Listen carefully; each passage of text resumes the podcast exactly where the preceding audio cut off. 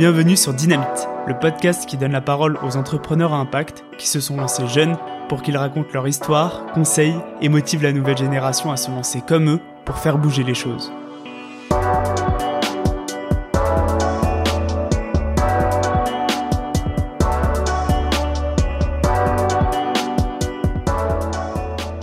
La Seine-Saint-Denis, département le plus jeune de France métropolitaine, possède malheureusement un taux de scolarité bas et un taux de chômage élevé. Alors face à l'absence de ressources pour les jeunes du 93, Mamadou et Julien décident d'agir. Mamadou m'a raconté cette aventure. On s'est dit qu'on allait monter un projet dans l'intérêt des jeunes, on est parti du problème pour trouver des solutions. Ensemble, ils font deux projets. Coïncide, une association qui crée et soutient des initiatives variées autour de l'éducation, de l'insertion pro ou encore de la citoyenneté dans le 93, et Riders Social Club, la première coopérative logistique de Seine-Saint-Denis qui réalise des livraisons en vélo cargo. Mamadou m'a accueilli à Épinay entre deux courses pour qu'on discute de son histoire, du lancement de ses deux projets, mais aussi de la face cachée des plateformes de livraison et de sa vision pour faire bouger les choses sur son territoire. Bonne écoute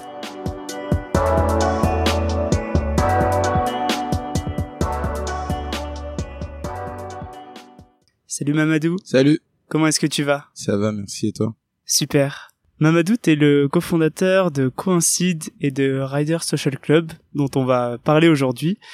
Euh, mais avant de commencer, si tu avais un super pouvoir, ce serait lequel? Euh, Avoir l'éviter, pouvoir voler dans les airs. Voler dans les airs? Ouais. Ouais, pourquoi? Bah juste pour euh, déjà se déplacer beaucoup plus vite que les terriens, disons, Ouais. et aussi la capacité de voir le monde d'un autre euh, d'un autre angle, ça va être assez ouf. Et les livraisons seraient Et les livraisons, beaucoup plus pratique, tu vois. trop bien. Ben écoute, Mamadou, euh, je vais commencer par te laisser te présenter. Je te laisse le micro. Donc euh, je m'appelle Mamadou Marcizet, j'ai 29 ans, je suis né à Créteil, en 94. Euh, ma mère est née à Daloa, en Côte d'Ivoire. Euh, mon père euh, adoptif est né en Champagne, dans la Marne, et mon père, euh, mon père est né en, en Guinée. Donc Ok. je suis un peu partout euh, entre l'Afrique euh, la- et l'Europe.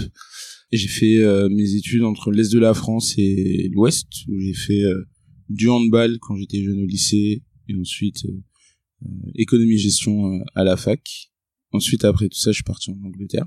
Je suis revenu en France et euh, je garde de tout ça euh, une passion pour le vélo, le sport, le voyage et un intérêt euh, fort pour la chose sociale.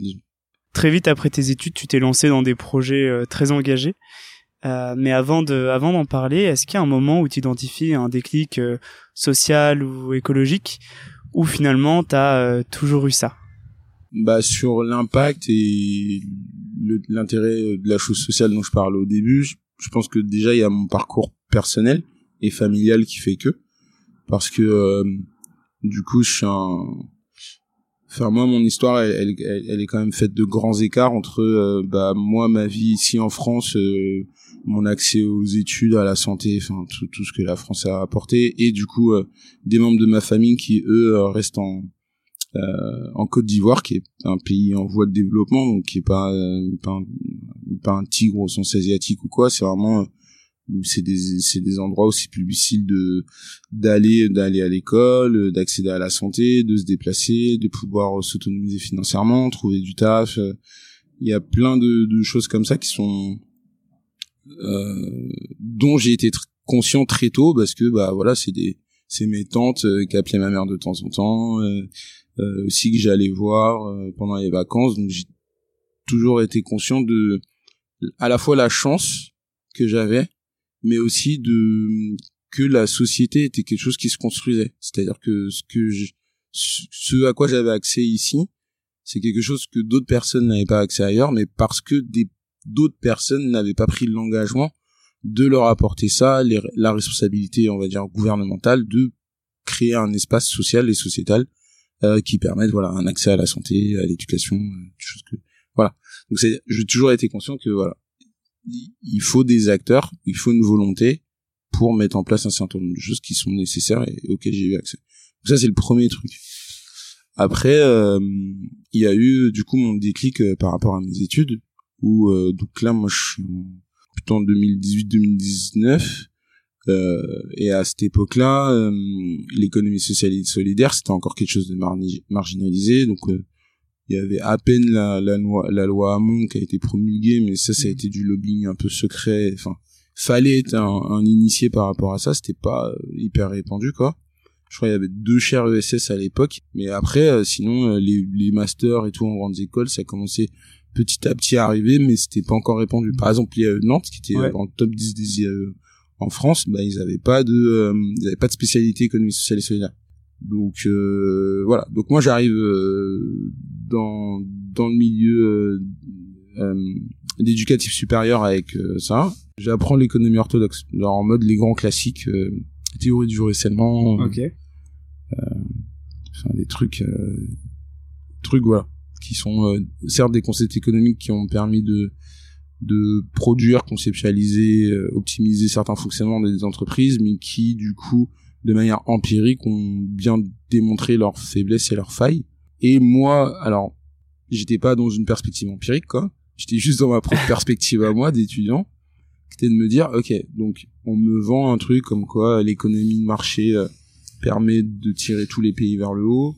Mon pays, mon pays, c'est le premier producteur de cacao et ça, c'est pas depuis hier. Pourquoi est-ce que il est toujours euh, son PIB est toujours aussi inférieur que euh, je sais pas celui de la Californie. Tu voyais vraiment ce décalage entre les théories économiques euh, qu'on enseigne ouais. et euh, toi ta réalité. Ouais. Et donc en fait voilà du coup il y avait ça tu vois par rapport à mon pays puis même il y avait mon quotidien aussi à Nantes où bah en gros moi en allant à la fac je prenais le tram et enfin je dis tout le temps genre je passais devant un camp de Rome tu vois et le seul truc qui voyait ruisseler c'était genre le décaniveau tu vois et tous les jours je vais en cours et on m'apprend on bourre le crâne avec tout ça. Donc moi ça a commencé à créer une très très forte dissonance en moi. Et euh, après c'est quelque chose qui est propre à moi mon caractère et ce que mes parents m'ont transmis. Mais c'est dissonant à la fois pour mon histoire et mon réel mais c'est dissonant en tant que concept. C'est-à-dire que comment on peut présenter un concept le théoriser de manière mathématique alors que on voit à l'intérieur et dans ses conséquences que ça marche pas et euh, je parle pas de Montréal, je parle du monde entier. Ouais. Et du coup, moi, ça me ça me rendait perplexe. Moi, de, mais pourquoi je devrais apprendre ça ou enfin voilà. Et donc là, je commençais à me dire, euh, ok, c'est un peu, c'est un, un, peu quoi. Qu'est-ce que je vais faire? Et donc, euh, je choisis d'aller jusqu'au bout. voilà, je termine mes études et là, je me dis bon, je vais pas encore faire de choix parce que du coup, j'étais, j'ai été formé pour travailler dans des entreprises j'étais encore jeune, donc je me suis dit, allez, euh, on va voir le monde, tu vois. Là, fini les théories, on va aller bosser un peu. Ouais, voilà, on va voir comment c'est à l'extérieur. Euh, on va voir aussi ce que c'est que de vivre euh, par soi pour soi, tu vois. Genre, quand t'es quand t'es très jeune, bah, au final, tu te rends compte que t'as beaucoup été protégé par tes parents, que t'as beaucoup été protégé par le cadre éducatif, et que t'as pas forcément. Peut-être, moi, j'ai pas eu l'opportunité, par exemple, de partir avec des potes deux semaines sur des vacances. Hmm. On se prend une maison et tout. ça, c'est ce que je fais depuis très récemment, tu vois. Mais avant, tu vois, au final, je, quand j'ai fini mes études, je me disais, ah ouais, en fait, j'ai toujours été, euh, entre, entre guillemets, couvé par euh, soit mes parents, soit euh, mon coach, soit mes profs, soit la fac, soit mon club, etc., etc. Je me suis dit, bon, c'est bon, t'as fait, t'as fait ta part, là, c'est le moment, tu vas où? Donc là, je regarde un peu autour de moi, enfin, autour de la France, particulièrement, je prends une carte. Direction l'Angleterre. Direction l'Angleterre. Ok. Et du coup, là-bas, je débarque. Et là, j'étais vraiment... Euh... Donc à la fois en période de réflexion, tu sais, j'ai, je me suis aussi beaucoup intéressé à la philo. Tu vois, j'ai pris le temps pour moi de faire des trucs qui me plaisaient. Voilà, donc j'ai trouvé un taf. J'étais barista, je travaillais dans un café. Je faisais mes 35 heures et tout. Euh, je visitais une nouvelle ville. J'étais vraiment dans un, un sacré, un, un, bon moment de plaisir. Voilà. Et j'ai pris le temps effectivement de, de penser à ce que je voulais faire. Et du coup euh, et à mon rapport au travail aussi. Il y a vraiment eu ce truc du euh, en fait mon travail qu'est-ce qu'il doit m'apporter qu'est-ce qu'il doit m'apporter tu vois. Donc j'étais content d'avoir de la thune mais au final mon travail ok c'était intéressant j'ai rencontré des gens mais il me plaisait pas vraiment. Je me disais je vais pas faire ça toute ma vie.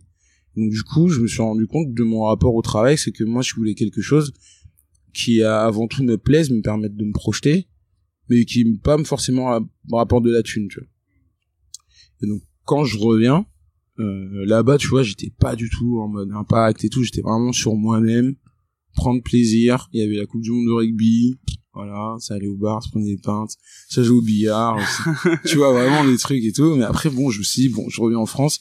Là je retourne chez papa maman. Ok c'est marrant mais pas très longtemps. Ouais. donc euh, qu'est-ce que je fais? Et là du coup je, je reviens quand même déterminé. Juste le fait d'avoir un rapport de travail qui soit entre guillemets clarifié pour moi-même ça me permettait d'aller vers d'abord penser à ce que je voulais faire dans quel secteur et tout plutôt qu'aller chercher voilà, un, un, un salaire brut annuel euh. et donc je me dis bah écoute euh, moi ce qui m'intéresse c'est entre guillemets régler un certain nombre de choses que je trouve dissonantes dans mon réel dans ma vie quotidienne tu vois les inégalités et tout. Euh, quels sont les meilleurs acteurs à l'heure actuelle qui qui qui agissent su- sur ça? Ben là du coup je vais dans les dans une asso directe. Les assos elles ont un objet social qui est euh, l'intérêt général. Elles ont un angle d'approche pour l'intérêt général elles aident des gens enfin vraiment une asso c'est ça des bénéficiaires une problématique et tout tu vois. Donc là, tu vas dans quel assaut et quelle était ta mission dans cet assaut donc du coup qu'est-ce que je fais? Je vais dans une asso qui s'appelle Projet pour l'emploi à la Courneuve. Ok. qui avait deux programmes euh, destinés aux, aux habitants des quartiers prioritaires. Le premier qui était un, une des premières euh, en Ile-de-France s'appelait Stand Up HEC donc ça c'était vraiment un truc énorme en gros c'était de dire que il y a beaucoup d'économies informelles euh, dans les quartiers et cette économie informelle elle est portée par les femmes des quartiers qui vont euh, je sais pas avoir euh, tu vois une petite machine à couture qui vont euh, recoudre des trucs pour leurs voisines euh, qui vont aussi faire de la cuisine pour les événements les mariages dans la cité euh, qui vont euh, faire de la garde d'enfants qui vont euh, tu vois Ok, une sorte d'économie invisible en fait, Ouais. à base de services, de troc, d'échanges. Exactement. Donc leur constat, c'était ça. Il y a une équi- économie informelle. Il y a des personnes qui portent cette économie informelle, mais qui ne sont pas insérées sur le marché du travail. Et l'i- et l'idée, c'était de leur permettre de s'insérer sur le marché du travail, soit par une formation, soit en créant un cadre légal d'exercice de leur activité informelle. Et donc en fait, c'était leur, leur montrer euh, comment devenir entrepreneur. Ok. Des daronnes, tu vois, qui n'ont pas forcément le CAP, qui viennent de, de très loin, on leur dit, bah là, vous allez pouvoir accéder à un programme de formation d'une semaine, gratuit, et vos professeurs, ce seront des professeurs d'HEC. Ok. Et euh, tu vois, donc du coup, tu avais des profs qui venaient, voilà, à la Courneuve, euh, en plein, en plein milieu des 4000, euh, une cité qui d'ailleurs qui avait été beaucoup stigmatisée à l'époque, parce que tu sais, il y avait l'histoire de du Karcher et de Sarkozy et tout. Hmm. Là, je me suis dit, ok, putain, ça a du sens, quoi. Ouais. Tu vois, les, là, t'es dans, t'es plus en train de dire, on va faire, on va rendre des gens riches et tout, machin, on va permettre à des gens d'aller chercher, créer de la valeur, de comprendre comment ça fonctionne et, et, et en fait, défendre leur pain quotidien, tu vois. Ouais. Et, euh, et vraiment, dans cette expérience, franchement, c'était très touchant parce que t'avais aussi du partage, tu vois. Là finalement, si on revient sur ton raisonnement, c'est-à-dire qu'après les dissonances que tu as Mm. eues, la phase de réflexion sur ton rapport au travail euh, en Angleterre, euh, finalement là tu vois un impact euh, réel dans ce que tu fais Mm. et en quelque sorte t'as trouvé ta voie. ouais ça m'a beaucoup parlé et du coup euh, ça m'a ça m'a ouais parlé touché et du coup ça m'a permis de découvrir un monde qui est celui justement de l'économie à impact Ok. c'est de se dire que on est capable de de monter un une économie qui n'est pas seulement centrée sur la recherche de gains et de bénéfices financiers mais qui est aussi concentrée sur la réduction euh, de problématiques et euh, qui cherche aussi des gains sociétaux euh, partageables par tous comme le, la qualité de l'air, la qualité de l'eau, euh, la réduction des déchets non valorisés, euh, tout ça, tu vois. Et, et l'idée, et c'est l'idée que c'est une économie, voilà, qui prend son rôle sociétal à cœur, qui s'isole pas de la société en disant, bah nous on fait des euros, euh, laissez-nous tranquilles. tu vois. Ouais. Et c'est rassurant parce que le, le- ce qu'on a vu là récemment avec le Covid, c'est que l'économie, ça reste un pilier de toutes les sociétés. Et ce pilier, s'il n'est pas en mesure de prendre en considération qu'il n'y a pas que l'argent, bah ça va être compliqué euh, de faire en sorte que les choses se passent bien, quoi. Mm.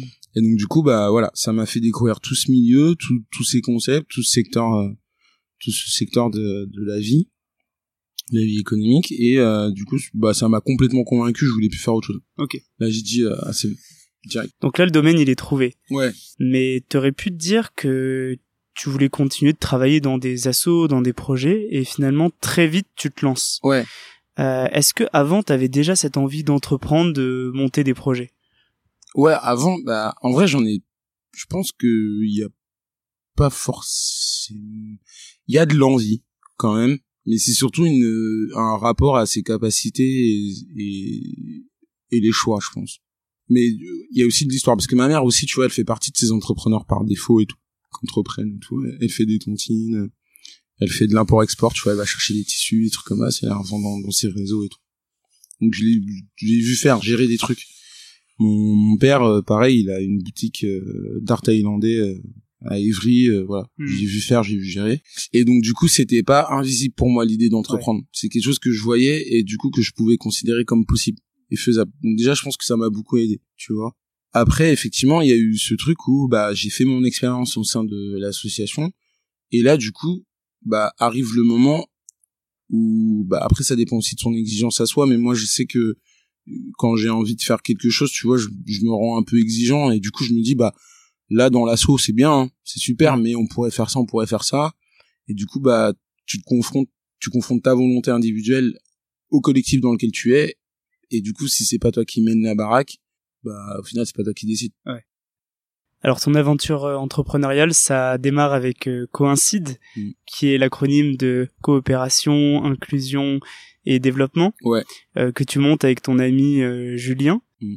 Donc première question, comment tu as rencontré Julien et quel était le projet derrière Coïncide? Bah, Julien euh, en gros donc le deuxième projet de la structure dans laquelle je bossais là c'était un projet euh, qui était en lien avec euh, le, la participation des jeunes pareil des quartiers prioritaires au débat au débat politique et démocratique Ok. et l'idée euh, c'était euh, de faire en sorte que des jeunes rencontrent des, des parlementaires tu vois parlementaires européens mais dans des cadres nouveaux tu vois genre dans un gymnase Ok. dans un laser game tu vois histoire de casser les barrières mentales de se dire oh putain j'ai pas aller dans une salle de conférence écouter un mec et donc là l'idée c'était de casser la barrière invisible entre le député et son et le, le jeune de cité et donc à ce moment-là je crée je crée un je ferai un événement où euh, du coup j'invite euh, des jeunes de Saint-Denis la Courneuve et tout euh, dans un laser game pour rencontrer un député tu vois Ok. Donc, c'est marrant Ah ouais, c'est grave du coup il y a du monde et le deuxième aspect de ce, de ce projet, c'était à la fois faire des rencontres un peu euh, exotiques et inédites et tout, mais aussi euh, vivre sa citoyenneté en la remettant en question et en miroir avec la citoyenneté d'autres personnes à l'étranger cette Mhm. fois. Et en fait, l'idée, on, donc on a pris des, des contacts avec euh, des Kurdes au Kurdistan qui ont un gros gros problème de citoyenneté, parce qu'en gros c'est un peu des citoyens de seconde classe euh, en Turquie, tu vois, Ouais. parce que territoire kurde qui veut son autonomie, euh, la Turquie, euh, la Turquie qui cherche justement à unifier, euh, Mm. et même il y a même des, des, enfin unifier voire éradiquer un peu la culture kurde et tout. Voilà, c'est très c'est très compliqué. Et donc en fait, on fait ce laser game avec l'idée de d'identifier des jeunes qu'on peut amener au Kurdistan et et qui et, et pour qui cette euh, expérience se- sera euh, constitutive d'une volonté ensuite de s'impliquer euh, plus longuement dans d'autres actions ou même ne serait-ce que eux leur changer euh, leur prisme de l'analyse du monde. Et donc là, boum, il y a Julien qui arrive. Et Julien, il, au départ, donc il vient, il participe au laser game et je vois, il commence à poser des questions très très précises aux députés euh, sur sa participation, sur les votes qu'il a eu, qu'il a pas eu et tout. Ah, je fais putain, le gars est chaud. Le gars le gars est chaud. Il est venu, il a dit ah, je vais, je vais lui rentrer dedans, est rentré dedans et du coup c'était beau aussi de voir ça. C'est-à-dire que tu peux, tu peux ne pas t'attendre à des débats de grande qualité, mais il y a des gens, ils se disent bah c'est l'occasion, j'y aller et tout. Mm. Donc il y a eu lui, mais il y en a eu plein. Franchement, on a fait ce débat avec 250 jeunes. Tu vois, il y a des questions archi pertinentes qui ressortent. Juste, Ouais. faut créer les conditions et laisser les le- gens s'exprimer, tu vois. Le cadre Ouais, qui permet ça. Et du coup, Julien, bam, bah, je lui dis, vas-y, Julien, tu vas venir avec nous euh, en Turquie. C'est une expérience qui va encore plus te, te structurer, qui va beaucoup, qui va beaucoup te plaire et tout. euh, vas-y. Et du coup, on part. Et moi, à cette époque-là, tu vois, j'étais avec des bénéficiaires qui avaient plus ou moins mon âge. Ok. Du coup, je me suis lié d'amitié avec lui au final. Ouais. J'étais censé coordonner tout ça, machin. Au final, moi, je m'amusais aussi comme un fou là-bas, c'était incroyable. Et euh, du coup, on se lie d'amitié et on revient du coup en, à Aubervilliers. Lui, il était à Saint-Denis. Et j'apprends qu'il est engagé dans des milieux politiques et tout. Et du coup, bah, tu vois, moi, ça m'intéresse beaucoup depuis le début. Et du coup, de fil en aiguille, on commence à traîner beaucoup ensemble. Et on se dit, en fait, euh, putain, euh, tu sais, l'expérience qu'on a eue là avec les jeunes, en vrai, ce serait pas pas intéressant qu'on puisse le faire nous-mêmes, tu vois. Et là, on se regarde, on se dit, bah ouais, viens, on le fait. Et du coup, on, on se dit, bah vas-y, on va monter un projet dans l'intérêt des jeunes, euh, de Seine-Saint-Denis, notre quartier, mais euh, du coup, qu'est-ce qu'on fait, tu vois Donc là, on se pose la question aussi, Et là, on prend le problème à l'envers, parce qu'on aime bien, tu vois, on repart du problème et on, on remonte. Donc les jeunes en Seine-Saint-Denis, bah, premier département, enfin département le plus jeune de France, 49% des gens en Seine-Saint-Denis ont 30 ans. Euh, c'est par contre euh, c'est pas le le taux de scolarité n'est pas le plus élevé en France. Justement inversement c'est un des taux de scolarité le plus bas. Donc euh, pas mal de jeunes hors système. Ouais c'est ça. T'as euh, pareil c'est le plus jeune mais du coup t'as un taux d'espérance au bac. C'est-à-dire que tu sais la chance pour un élève qui commence son scolarité en Seine-Saint-Denis d'aller jusqu'au bac bah, c'est un des plus faibles de France.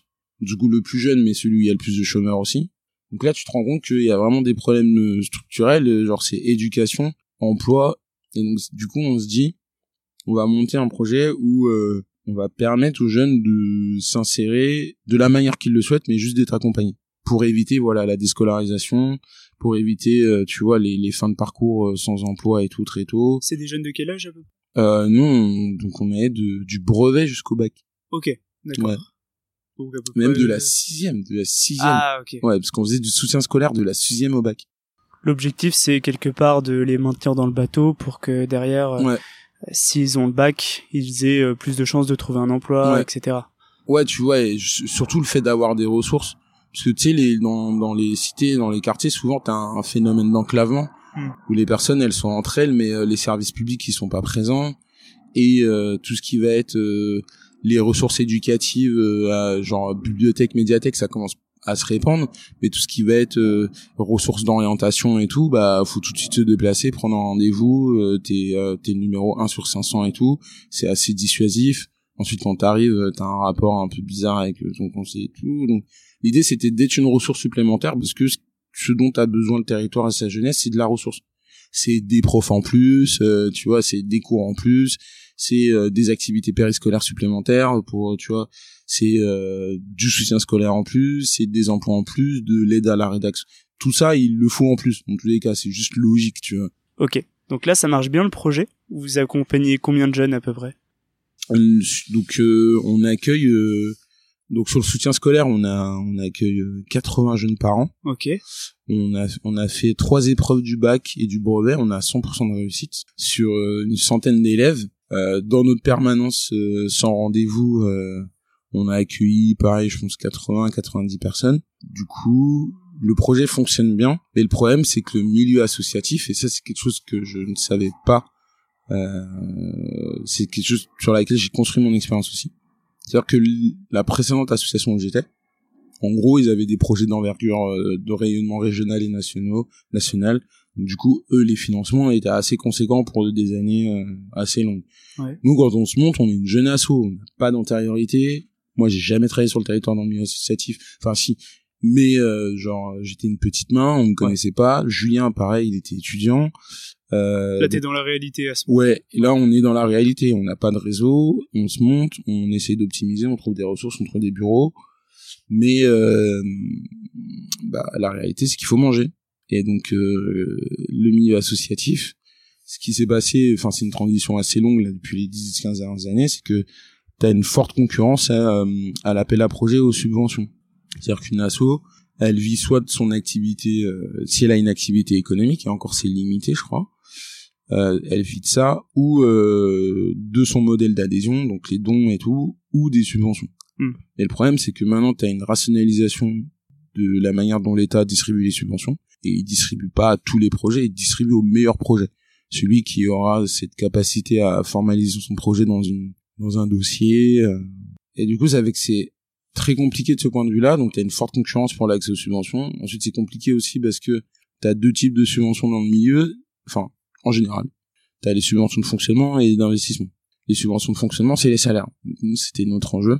Et les subventions d'investissement, bah, ça va être des locaux et tout. Et du coup, euh, tu te rends compte que quand tu regardes des appels à projets, on va plus euh, te financer euh, du projet, donc court terme, six mois, okay. ou ou de l'investissement. Mais le fonctionnement, non, tu vois. Ok. Donc c'est très compliqué de ce point de vue-là. Et aussi parce que il y a une forte concentration d'associations sur des territoires, ce qui fait que des associations qui sont reconnues, du coup, captent une grande partie des subventions de par leur capacité technique à répondre aux appels à, appels à projets, mais aussi juste de leur antériorité et de la confiance qu'ils ont à créer avec les administrations. Et donc nous, on se retrouve dans une situation où pendant deux ans et demi, on réussit parce que voilà, on fait pas ça à temps plein.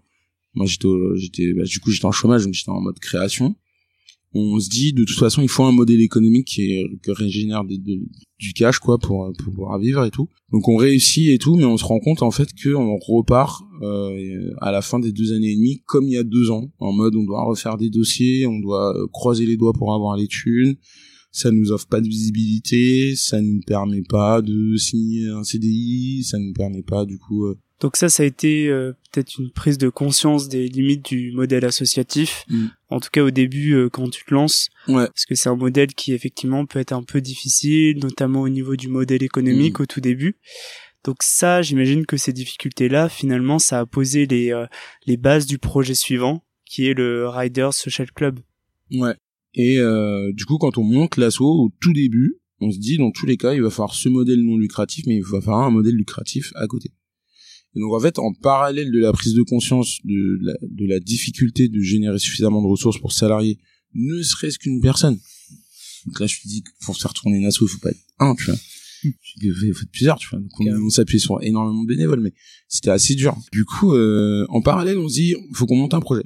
Voilà, donc on réfléchit à des trucs et en fait, au bout d'un moment, on a un déclic. C'est euh, Mediapart qui fait une étude sur les autres entrepreneurs. Et là, on lit vraiment que de la dinguerie. À l'époque, on était cinquième puissance mondiale. Bah, du coup, tu lisais qu'il y a des mecs ici qui travaillaient pour 3 euros de l'heure. Tu lisais qu'il y a des mecs qui perdaient des jambes et qui avaient pas accès, euh, à une caisse primaire d'assurance maladie pour le remboursement des frais et tout. Ok. En France, tu vois, c'est chaud. Ouais, carrément. tu lisais, euh, tu lisais qu'il y a des mecs qui faisaient du 15 heures par jour euh, pour gagner euh, peanut euh, tu lisais que euh, ils se faisaient vraiment dominer et utilisés par une application tu archi déshumanisée ils étaient tout seuls sur un vélo avec un téléphone. Enfin c'est c'était un article assez violent. Donc ça c'était principalement sur les livreurs. Ouais. Ouais ok. Sur les livreurs des plateformes. Ok. Genre le fonctionnement des plateformes et les livreurs vous aviez des connaissances qui étaient livreurs sur des grandes plateformes, des Deliveroo, des Uber Eats? Ouais, bah en fait au début nous, tu vois, dans la permanence, on a été des, on a aidé des jeunes à se mettre sur les plateformes. En vrai, c'était l'Eldorado, tu vois. Ouais. Au tout début. Au tout début. Au tout début, c'était qu'en fait, tu vois, ils ont quand quand Uber ouvre une ville, putain, je les ai cités.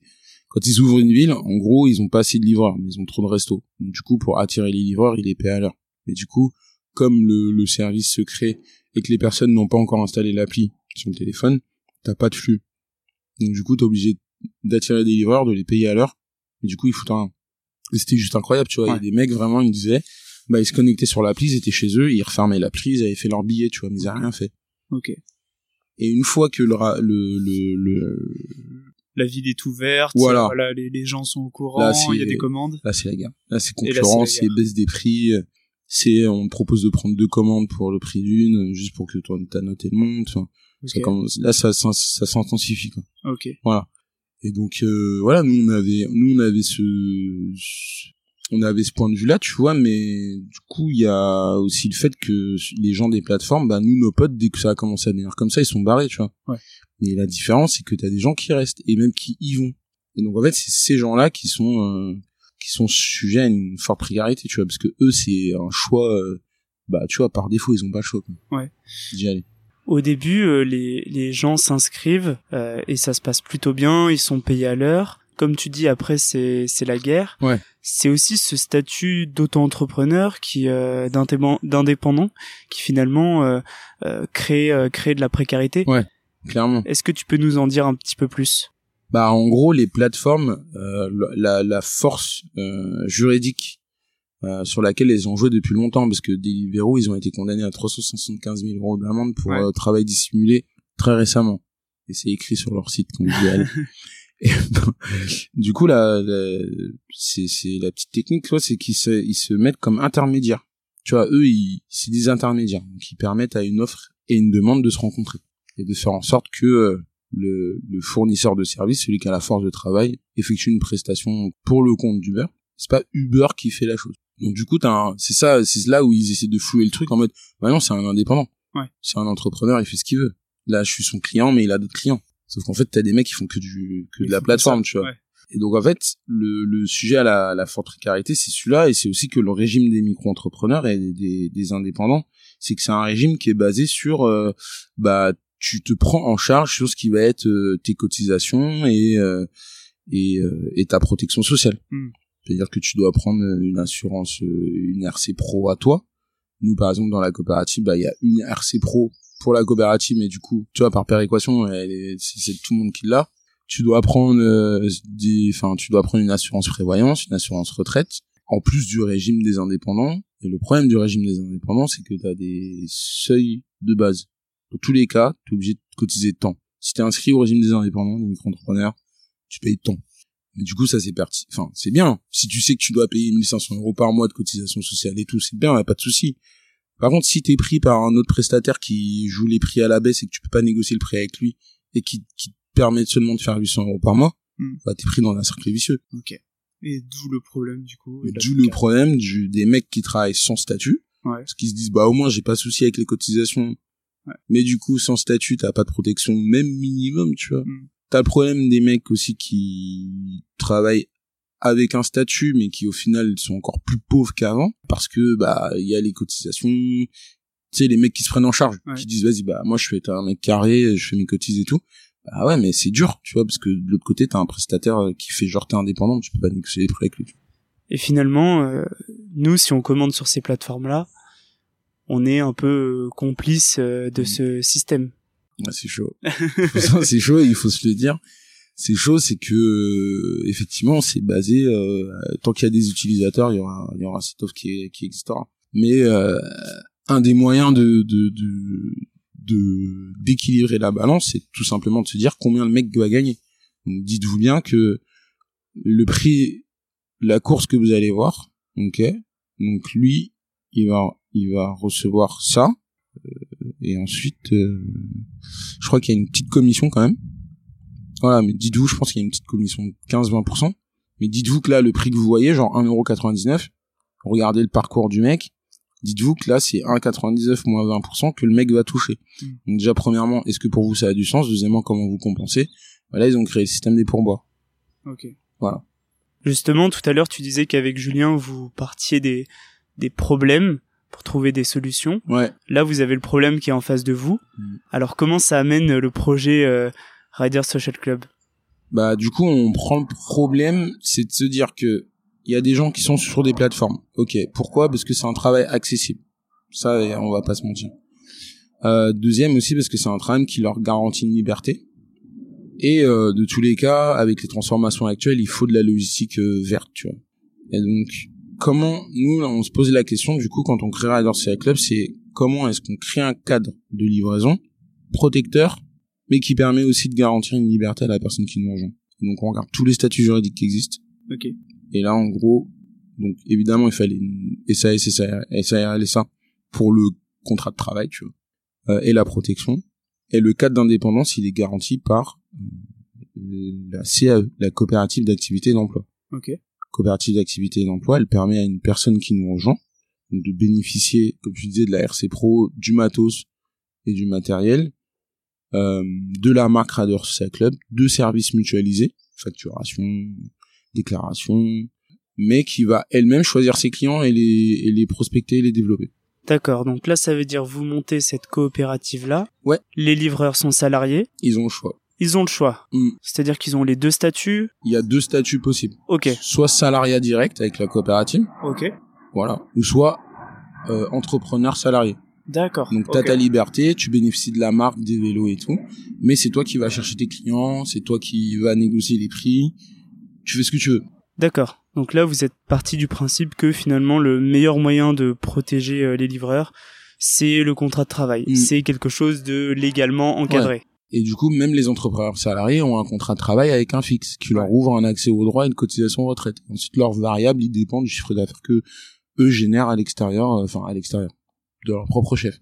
Il y a aussi quelque chose qui est très engagé dans une coopérative, c'est la démocratie. Ouais. Est-ce que tu peux nous en parler un peu plus? Ouais.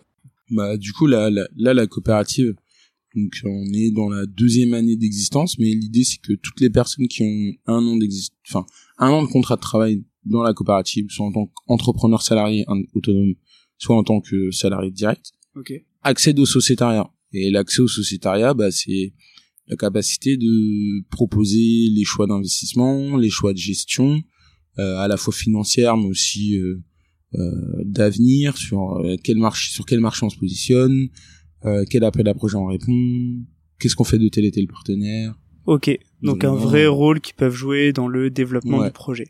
Donc si on récapitule protection avec les statuts, le pouvoir de s'impliquer dans le développement, il y a aussi un aspect qui est très fort dans le projet, c'est que vous livrez qu'avec des vélos cargo. Ouais. Du coup, cet engagement écologique, c'est aussi quelque chose qui était à la base du projet, j'imagine. Ouais. Bah je te dis le développement c'était le développement durable, tu vois, c'était de se dire euh, en gros euh, bah on a on a qu'une planète. Ouais. Euh, les ressources elles sont limitées et au bout de six mois on épuise je crois la totalité des ressources c'est à peu près ça, ouais.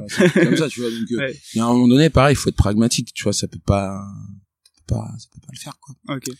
Et donc, du coup, euh, on, bah, pareil, nous, le vélo, euh, ça s'est imposé, tu vois, parce que moi, je suis un gros, gros fan de vélo. Euh, Julien aussi, euh, un gros fan de vélo. Euh, et, euh, et du coup, on voit aussi les transformations sociétales et même urbaines à Paris. Tu vois, il y a t'as l'émergence du Grand Paris, t'as l'implantation de la zone franche environnementale c'est l'idée de dire qu'il y a plus tous les toutes les voitures critères 1 euh, machin ça des accès limités et tout et juste voilà le vélo c'est ça fait pas de bruit euh, c'est c'est moins dangereux c'est moins accidentogène ça fait moins de bruit ça pollue moins c'est bon pour la santé si on avait organisé les villes autour du vélo, moi je peux te dire qu'elles seraient serait pas, comme ça, tu vois, ce serait des villes archi piétonnes, ce serait trop bien. T'aurais du verre, voilà. Donc le vélo, voilà, c'est très intelligent. Moi je trouve ça très très très compatible avec la ville. Et du coup bah il y avait le boom des vélos cargo. Et en fait c'est possible de faire du volume avec des vélos. Ok donc tout doucement le, le projet se met en place avec euh, à la fois le statut de coopérative pour protéger les livreurs, le fait de s'engager à, à ne livrer que avec des vélos. Ok donc top le, le projet se met tout doucement en place. Mais bon finalement euh, euh, là vous êtes tous les deux bon qu'est-ce qui se passe ensuite par quoi vous commencez? Ça c'était assez ouf. Du coup on a fait un pari on s'est donné trois ans pour le développer, genre. Ok. On dit, vas-y, euh, trois ans, si ça va pas péter, vas-y, euh, c'est ça. Et en fait, au moment où on a l'idée, qu'est-ce qui se passe en face, vraiment de l'autre côté de la rue, il y a un incubateur. Ok. Qui me Destin. ouais, crédit coopératif, boum, l'envolée, première promotion. On avait une demi-feuille de papier. Et euh, donc là, il y a Erwan Audoui euh, du crédit coopératif qui était en charge de l'incubateur à cette époque, qui dit, euh, je kiffe le projet et tout, rentrer. On rentre. Là, on bénéficie d'un accompagnement, de formation à l'entrepreneuriat, monter son BP, son concept. Ça marque. Et du tu connaissais tout ça, tous ces concepts, ou c'est vraiment là où tu l'as appris? Bah, En fait, c'est là où j'ai eu le cadre de travail. Genre en mode, j'avais beaucoup de temps euh, à cette époque, et là, du coup, je pouvais organiser mon travail, échelonner les phases de développement, euh, pouvoir avoir accès à des ressources qui étaient très importants. Euh, un cadre aussi où enfin tu tu rencontres des gens avec beaucoup d'expérience et du coup bah t'absorbes, t'absorbes. Donc effectivement, euh, je connaissais tout ça parce que du coup j'avais aussi été en, j'écoutais, tu sais, je laissais ma petite oreille là quand il y avait stand de HEC et tout. Ok. Je récupérais les cours et tout. Donc je connaissais un peu, tu vois, mais là c'était la mise en pratique et là c'est vraiment différent. Et voilà, t'avais un cadre euh, propice à, à faire ça, donc c'était euh, c'était très très cool. Donc ça vraiment l'incubateur vous a aidé à structurer le projet. Ouais. Euh, vous aviez de, de l'argent ou du financement pour pour lancer le projet au début? Non, vous avez fait comment du coup? Bah en gros, on est parti en fonds propres, donc euh, notre notre thune à nous quoi. Ok. Et en fait, on a mobilisé des subventions parce qu'on savait le faire. Et donc du coup, on a dit euh, bah à la fois l'économie sociale et solidaire ça émerge. Donc du coup là, on va proposer un truc où comme dit Julien, on sera à jamais les premiers en Seine-Saint-Denis, tu vois, qui nous ont vu arriver et tout. Et on a reçu un fort fort soutien de notre territoire, notre département et euh, le PT pleine commune. Et donc du coup, on a mobilisé des subventions parce que nous les les droits d'entrée, on va dire, sur le secteur de la livraison à vélo cargo, t'es à t'es à 10 000 euros pour un vélo, un vélo un local par an. Tu, voilà. Donc du coup, il fallait absolument qu'on soit aidé ou qu'on qu'on se finance euh, de manière financement bancaire classique quoi. Donc, euh, donc voilà. Donc du coup, on mobilise des subventions. Du coup, on hybride notre modèle. On est dans un modèle d'hybridation. Okay. Du coup, comme on est une coopérative avec un agrément ESUS, on est éligible aux subventions. Ok. Euh... Donc ça, l'agrément ESUS, ça vous permet de débloquer euh, pas mal de subventions puisque vous êtes une entreprise sociale reconnue. Ouais, c'est ça. Oui, euh, t'as ça et aussi parce que le Je dis le coïncide, ça a rentré dans l'objet social de de l'assaut, qui était de dire euh, on va expérimenter, tu vois, tout petit, tout petit, au sein de l'assaut. Et si ça marche, bah vas-y, on crée la structure. Bah, Du coup, on a expérimenté tout petit, grâce à des subventions, on a créé la structure ensuite. Pour bien comprendre, quel était le lien entre euh, l'association Coïncide et euh, Rider Social Club? Et ben, en gros, on va appeler ça de l'intrapreneuriat. D'accord. Rider Social Club, en fait, c'est un projet intrapreneuriat de Coïncide, Ok, d'accord. qui remplissait euh, la, le troisième pilier de Coïncide, qui était à savoir le développement durable. Ok, donc tu pouvais arriver avec ta casquette. Je suis fondateur de Coïncide.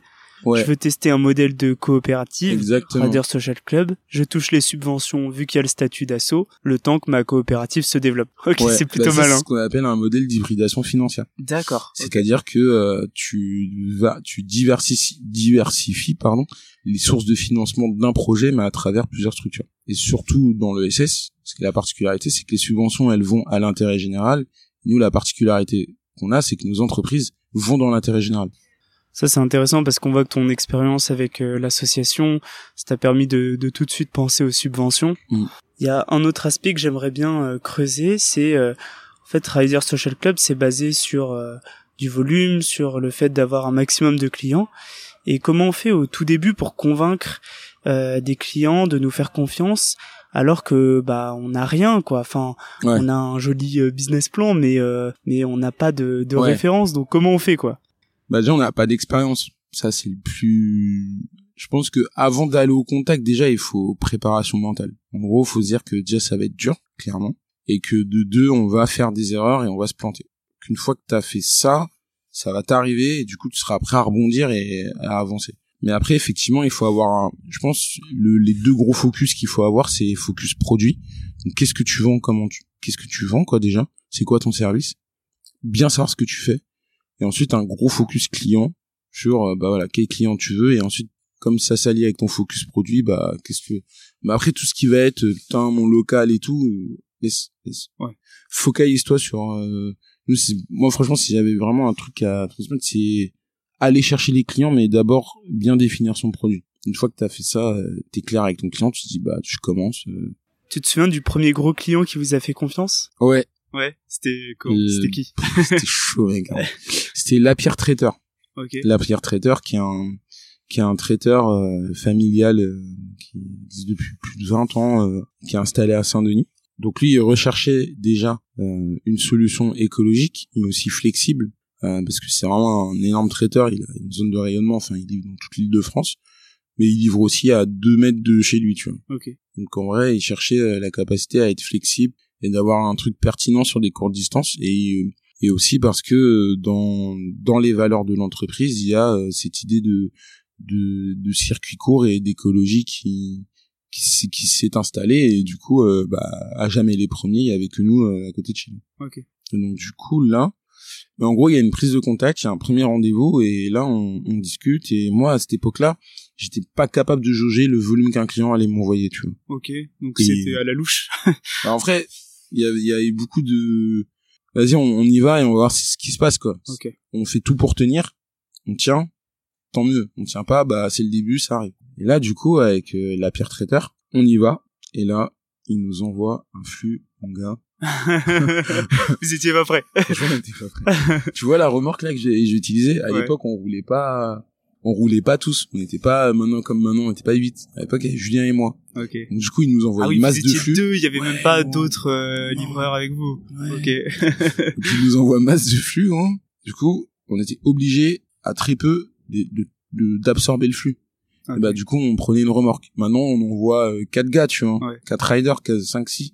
Mais avant, on prenait une remorque. Donc, du Ouais. coup, tu nous voyais et tout. Franchement, c'était. Et du coup, bah, à la fois, on s'est rendu compte qu'on était capable de créer de la valeur. Parce que franchement, quand tu fais ton pre- ta première facture à quatre chiffres et tout, c'est cool. Ouais. C'est cool. Ouais, tu m'étonnes. Et euh, tu, tu, tu te rends compte que tu crées de la valeur, que effectivement ton service est pertinent, que euh, bah, les relations économiques, euh, voilà, tu peux avoir des clients. Il faut pas avoir peur de se dire qu'on va vendre. Il faut pas avoir peur de se donner des objectifs parce qu'en fait c'est réalisable. Donc déjà ça ça booste la confiance. Le premier client, ça booste beaucoup la confiance. Ouais, ça a été un petit peu la preuve que le, le projet marche. Ouais. C'est-à-dire que même si euh, tout n'est pas parfait, même si c'était un peu chaud au début, Ouais. euh, bah le projet euh, fonctionne, il y a un intérêt derrière. et euh, allons-y quoi. Ouais, c'est ça. Typiquement, c'est vraiment ça. À quel moment ça a vraiment décollé? Bah, le moment où ça a vraiment décollé, en fait, c'est, je pense que le moment, en fait, je sais pas comment dire, décoller, ça dépend du sens qu'on lui donne. Pour moi, décoller, ça a été faire mon premier recrutement, hormis moi et Julien. Moi, pour moi, là, on avait, tu vois, créer de l'emploi, ça a été toujours notre objectif principal. Bah là, on remplissait notre promesse. À la fois écologique, ok, bon, très bien. Mais pour longtemps, il y a que nous qui travaillons. Mais notre promesse sociale, c'est dire, bah putain, on a créé un emploi. Là, pour moi, on avait décollé, tu vois. Après, euh, t'as évidemment le décollage de chiffre d'affaires, mais nous, on a beaucoup de traction, qu'on est passé de tous les deux, on, on faisait 20K, ensuite on est passé à 3, on a fait 80, et là, on fait 120, tu vois. Ouais. Mais enfin, en vrai, tu vois, on est passé de 2 à 120 en deux ans. C'est énorme. Donc on peut considérer qu'on a décollé, mais nous, on reste quand même dans des... Voilà, on est, on est toujours euh, exposé au sens... Euh, euh, tu sais, les délais de paiement, euh, le stress de trésorerie, euh, le remboursement des investissements. tu vois, on a encore tous ces stress, mais on génère quand même de la valeur. Donc, et je pense qu'on n'a pas encore passé ce cap opérationnel euh, de s'épargner ces stress, on va dire, fonctionnels et structurels pour aller dans des perspectives de développement euh, plus intenses et tout machin. Donc euh, ouais, quand j'ai en vrai tous les ans, je pense que là on a vraiment décollé quand même parce que passer la barre des 100K et passer une équipe de 5 6 c'est ça commence à devenir intense. Ouais, le projet commence à avoir une crédibilité. Ouais, il y a aussi la crédibilité territoriale et voilà la masse de clients qu'on a et et voilà la, la, la création d'emplois, s'installer sur des sites comme celui-ci et tout. Ouais. Moi, je pense que voilà, on a encore des paliers à, à, à dépasser quoi. Est-ce que finalement, dès que tu as eu le premier euh, oui d'un client, derrière ça t'a ouvert pas mal de portes? Oui, parce que tu as un effet de bouche à oreille qui se fait et qui est euh, vraiment euh, qui est vraiment positif. Donc donc effectivement après voilà, ça amène pas mal de, de, de, de nouveaux clients et surtout voilà parce qu'on on a vraiment un service qui est innovant qui est socialement différent et qui permet aux gens de, de, de, tu vois de, de mettre en accord l'ensemble de leur chaîne économique et de leur entreprise et je pense que ça leur plaît beaucoup ça. justement c'est assez innovant le fait de euh, de choisir une coopérative euh, euh dans ce domaine euh, dans le domaine de la logistique ouais. est-ce que dans le développement du projet il y a eu des échecs qui vous ont marqué? Bah quand tu plantes un client déjà. Ouais. Déjà, euh, déjà. ça c'est c'est assez violent ça marque. Donc euh, ouais on est il y a des opérations on a pas on a pas réussi à aller jusqu'au bout. Et du coup là tu rentres tu te fais putain merde. Tu te remets en cause? Ouais tu te remets en question euh, c'est tout niqué j'ai tout cassé on va parler mal de moi et tout. Bon bah oui effectivement c'est la vie quoi. Et après non dans les échecs en vrai je pense que t'as des échecs au quotidien tu vois genre tu rates un rendez-vous euh. alors ça des échecs quotidiens j'en ai tous les jours ouais. bah là par exemple tu vois on a démarré en retard c'est un, un, échec ça faut pas le dire faut pas le dire non mais voilà je... de, des échecs quotidiens on a plein mais je pense qu'on est quand même sur une voie de succès parce qu'on développe on okay. se développe tu vois trop bien ouais. quel est l'impact de la coopérative euh, après deux ans? Tout à l'heure tu disais vous avez dépassé les euh, 100 000 euros de, de chiffre d'affaires vous êtes 8 euh, d'un point de vue environnemental, si on parle mmh. en, en termes de chiffres, en termes d'impact euh, Bah là, on est à, Putain, on a de 500 000 kilomètres parcourus en vélo. Donc euh, ouais, plus de 5-6 millions de tonnes de CO2 qui ont été évitées de rejeter dans l'air. Super. Ouais, c'est assez ouf. Et en termes d'impact, on, je pense qu'on on donne des clés à des acteurs institutionnels pour euh, pour pousser le sujet à des sur des sphères euh, plus hautes. Tu vois. Ok en mode euh, bah voilà maintenant la Seine-Saint-Denis ils ont une coopérative de cyclo euh, ça leur permet de mobiliser plus d'investissements sur le développement des des voies des pistes cyclables par exemple. Quel avenir tu voudrais donner à Rider Social Club? Est-ce que un jour tu penses que vous serez capable de concurrencer les géants du secteur? En vrai non. En vrai on va pas se mentir euh, enfin ils, ils ont un, leur modèle il est c'est pas le même que nous tu vois c'est à la demande leur leur euh, leur éthique économique aussi tu vois ils considèrent qu'il n'y a pas de souci de faire euh, des pertes pendant 10 ans 15 ans et de se faire ponctionner à la levée de fonds et tout. Je pense qu'on n'a pas du tout la même équipe on leur fera jamais concurrence. Mais par contre si on peut euh, ne serait-ce qu'aider des gens euh, et proposer cette solution et, et, être sur un territoire comme la être une vingtaine de livreurs tu vois c'est bien Après tes expériences euh, avec Coincide et Radio Social Club, est-ce que tu aurais quelques conseils que tu souhaiterais donner à des jeunes qui voudraient se mm. lancer dans des projets à impact social ou environnemental? Bah, j'en ai plein, genre déjà démystifier. Genre le truc que je te disais au début, tu vois, par rapport à mes parents, ce qu'ils faisaient, ça a démystifié euh, entreprendre. Ok. Donc, euh, ok, c'est ça a un certain ça a une certaine résonance sociale de dire je suis entrepreneur et tout, mais je pense faut faut redescendre un peu, tu vois. Genre c'est c'est c'est du travail comme un autre, c'est euh, juste des engagements, c'est une discipline euh, comme un, un cuistot a une discipline, tu vois. Hmm.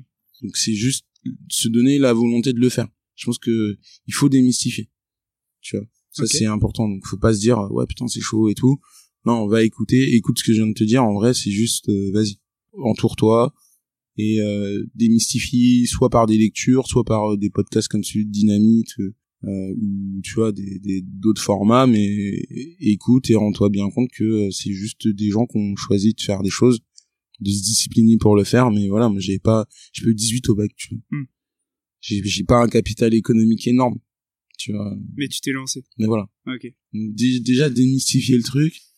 Ensuite euh, bah bien s'entourer et être humble dans sa démarche, tu tu vas pas inventer l'eau chaude. Donc en vrai, euh, t'entrepends, euh, sois humble, entoure-toi des bonnes personnes, inspire-toi aussi. Ça t'invitera de faire des erreurs et de reproduire celles des autres, c'est bien. Et puis euh, ouais, ce que je disais, tu vois, il y a plein d'échecs du quotidien. En vrai, faut pas te faut pas te laisser abattre par ça quoi. Et je sais qu'il y en aura, c'est le principe de prendre des responsabilités, c'est aussi prendre le choix de d'assumer beaucoup de, de, de, merde tu vois.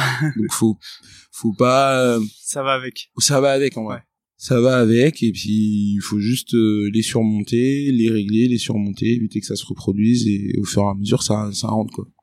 Mamadou pour toi il sera comment le monde de demain? Il sera chambé. Il sera chambé il sera chambé. ça va être euh, ça va être paisible ça va être euh, ça va être cool on pourra ouais moi je pense c'est l'apaisement ça qui si vraiment on continue des choses comme celle-ci tu vois c'est de l'apaisement c'est de l'écoute euh, de l'entraide mutuelle et et ça c'est cool. D'être dans une société apaisée parce que euh, personne ne se sent exploité par son voisin tout le monde a accès à un minimum de ressources tout le monde a un cadre de vie agréable. Et je pense que voilà ça avance et on va vers ça et l'apaisement c'est c'est bien. Super bah écoute, on espère que le monde de demain sera chamé comme tu dis. Merci d'être passé au micro de Dynamite, Mamadou. C'était top.